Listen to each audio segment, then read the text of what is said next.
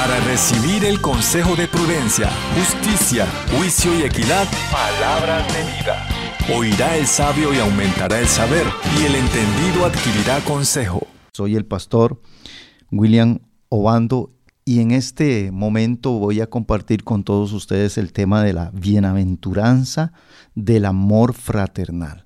La bienaventuranza del amor que se debe de vivir en, en toda la familia. Y quiero leer el Salmo 133 que nos habla acerca de los hermanos en armonía. Es un cántico de David. Y quiero decirles algo, este salmo no se escribió para una iglesia, no se escribió para una familia, este salmo se escribió para toda una nación, para todo un país que lógicamente está compuesto por familias. Y empieza este salmo así. Mirad cuán bueno y cuán delicioso es habitar los hermanos juntos en armonía. Es como el buen óleo sobre la cabeza, el cual desciende sobre la barba, la barba de Aarón, y baja hasta el borde de sus vestiduras. Es como el rocío de Hermón que desciende sobre los montes de Sión, porque allí envía Jehová bendición y vida eterna. En este momento yo lo que quiero es llegar hasta su hogar y dígame, ¿cuál hogar, cuál familia no anhela tener siempre la bendición de Dios? Porque de eso quiero hablar en este momento. Todos queremos ser una familia bendecida, un matrimonio bendecido, un país bendecido, pero tenemos que cooperar con lo que es la armonía. Y voy a poner un ejemplo. Para nosotros, los padres de familia, es incómodo ver a nuestros hijos, que son hermanos, llevarse mal entre sí. Peleas o no hablarse por muchos años, inclusive odiarse y hablar mal entre ellos mismos. Cuando esto está sucediendo en una familia, hay un desasosiego en el alma hay una incomodidad. Hermano, se reprime algo dentro de nuestros corazones. Y uno como padre también siente un vacío en el corazón. Uno como padre quisiera tomar a los hijos. Mire, hermano, y tomarlos a la fuerza y reconciliarlos para que ellos se lleven bien. De hecho, conocemos muchas familias que no se hablan entre primos, entre sobrinos, entre hermanos, entre padres e hijos y para nadie esto es un secreto. De hecho, muchas familias tienen que experimentar una desgracia para que haya reconciliación. O muchos también se reconcilian porque hubo un accidente o porque hubo una enfermedad o porque hubo la muerte de alguno de sus familiares. Pero qué alegría cuando los hermanos están juntos celebrando se llevan bien. El dolor de uno es el del otro y la carga de uno es el del otro. Cuando esto está pasando, el ambiente se torna agradable y dan gracias de estar allí. Hay gozo, hermano, un gozo inexplicable. Y cuando esta armonía en una familia no existe, dan ganas de salir, de salir corriendo. Entonces, yo quiero hablar sobre este salmo para hablar sobre las relaciones entre hermanos, relaciones entre esposa y esposo, relaciones entre primos, relaciones entre todas las familias. La palabra mirad, mire qué interesante. Si usted quiere, váyase a la Biblia y léalo bien, el Salmo 133. Pero esa palabra mirad tiene unos signos de admiración. Y cuando aparecen esos signos de admiración, lo que da a entender es que esta palabra es como cuando yo llamo a alguien y le digo, venga para que vea. Venga para que se asome. Mire lo que yo estoy viendo. Estoy admirado de ver a los hermanos juntos en armonía. Es una palabra de asombro. Mirad es una palabra, hermanos, que emociona el alma y que trae refrescamiento también al corazón. Es una palabra de admiración en que se invita a mucha gente a ver lo que está sucediendo entre los hermanos. Esa palabra mirad también significa que parece imposible lo que estoy viendo si entre los hermanos cuesta mucho que se lleven bien, entonces parece un milagro lo que yo estoy viendo. mirad cuán bueno y cuán delicioso es habitar los hermanos juntos en armonía. Es que en una familia haya eso, armonía. Mire, muchas familias están buscando a ver cómo Dios los bendice económicamente, cómo Dios los bendice con salud, cómo Dios los bendice, hermano, con el trabajo. Muchos están buscando eso, pero voy a decirle algo. ¿Quieres bendición sobre su casa? Sea un constructor, una constructora de la armonía en su familia, porque el resultado de la armonía es la bendición de Dios sobre su casa. Sus finanzas van a mejorar. Su salud física, su salud mental y su salud emocional van a mejorar cuando haya armonía en su familia. Y le voy a decir algo, para conseguir la armonía hay que luchar. Para conseguir la armonía hay que negociar.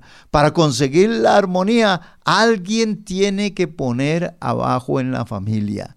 Alguien tiene que humillarse para conseguir, mis hermanos amados, la armonía. La armonía es, hermano, comparada en este salmo eh, como cuando el rocío cae por la madrugada sobre los montes. O sea, que no cae como aguaceros torrenciales que destruyen los cultivos y rompen los montes, sino que es comparado con el rocío, como la lluvia que cae suavemente y que refresca los campos y que los hace también producir. La armonía es algo refrescante. De hecho, generalmente cuando una persona se enferma es por falta de armonía entre el espíritu, el alma y el cuerpo. Mucha gente ahorita está enferma físicamente, pero el dolor, la verdad que si nos ponemos a escudriñar, viene de algo que está allí en el alma, ya sea amargura, odio, rencor, resentimientos del pasado, es porque no hay armonía entre el espíritu y alma y cuerpo. Igual cuando una familia, una nación, una iglesia o una empresa se enferma, es porque hace falta falta la armonía. Entonces, mis hermanos, ahí es donde viene como resultado de la armonía, viene la bendición, la bendición de Dios. Note la frase en el Salmo 133, porque allí envía Jehová bendición y vida eterna. En donde hay armonía está la bendición de Dios. Dios derrama de su bendición en aquella iglesia, ya lo dije anteriormente, gobierno y empresa. Mire, hermano, cuando nosotros estemos en armonía, porque la armonía atrae la presencia de Dios. Mire cuando dos hermanos están enojados por uno o dos años, viven en la misma casa, usan el mismo baño, usan la misma cocina, usan los mismos platos, los mismos vasos, tenedores, cucharas, etcétera, todo usan, usan lo mismo, pero no se hablan, no se comunican, no hay armonía. Ay, cuando se topan en casa ellos mismos por una o dos horas que no se hablan por un problema que hubo, o por un mes, o por un año. Mira, ahí en la casa no hay paz, no hay tranquilidad. No es lo mismo ir a trabajar enojado, no es lo mismo estar en la casa haciendo los quehaceres amargada o amargado, no es lo mismo, ¿sabe por qué? Porque la armonía, la armonía trae paz. Es más, voy a definir esta palabra armonía, la voy a definir como una relación de paz, una concordia y entendimiento entre dos o más personas. Existe también lo que conocemos como armonía conyugal. Quizá hoy usted salió enojado, disgustado con su esposa. Quizás tienen cuatro o cinco días de estar en una diferencia, en una relación, mire hermano, totalmente tibia, fría, solamente se hablan lo necesario. ¿Sabe? Cuando usted se reconcilia y cuando usted pues empiezan a superar todas estas cositas, no sé si ha experimentado esto, pero viene una paz tremenda, viene una bendición de Dios tremenda. Y esto es lo que se quiere robar el diablo de las familias. Al diablo no le impresiona que usted esté viviendo con sus hijas y sus hijos y que estén juntos allí en una casa ahí cuadrada o rectangular o una casa redonda, ya sea en, en un ranchito o como sea. Eso no es impresionante. Lo impresionante es que esa familia, esos hermanos, esas hermanas tengan armonía. Yo me acuerdo eh, cuando estábamos niños, yo soy de una familia de nueve hombres y tres mujeres, somos, somos doce. Y cuántos problemas y cuántas adversidades y cuántas peleas teníamos como hermanos. Pero al final nosotros que dormíamos de dos en dos, no nos quedaba otra cosa que volver a armonizar. Y alguien en la familia tiene que humillarse, alguien tiene que empezar a hablar. Eh, la armonía también viene de acuerdo a la palabra del Señor. Mucha gente quiere tener armonía, pero eso sí, de acuerdo a mi orgullo, de acuerdo a mi ego.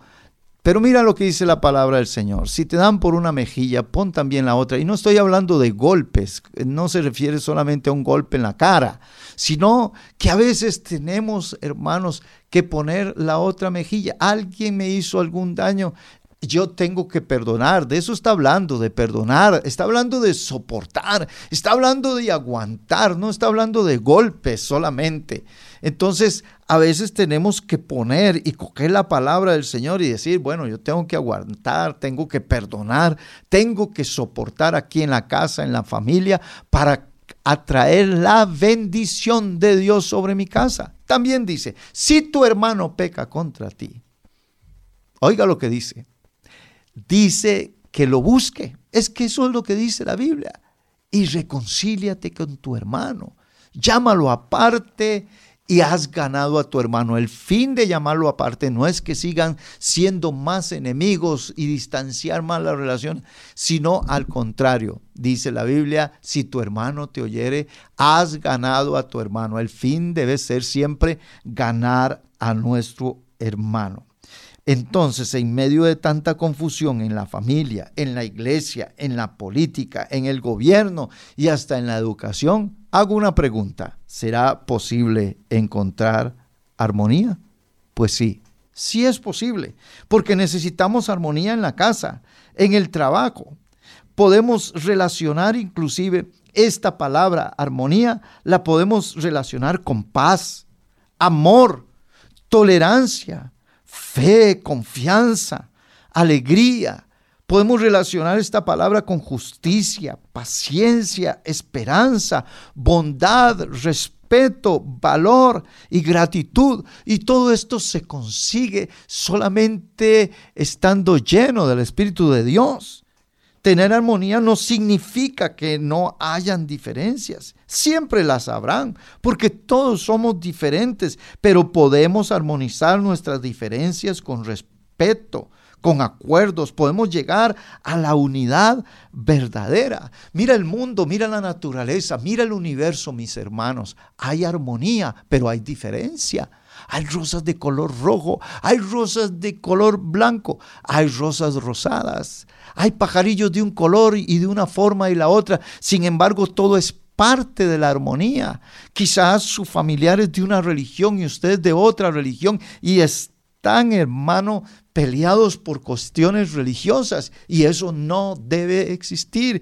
Quizás usted pertenece a una denominación y yo pertenezco a otra y hay diferencias tan pequeñas que si sumamos las grandes cosas que nos unen, las diferencias pequeñas se verán sumamente diminutas porque, hermano, a veces la armonía es robada por cosas hermano, que no tienen significado. Como dice el libro de Proverbios, deja las simplezas y vivid.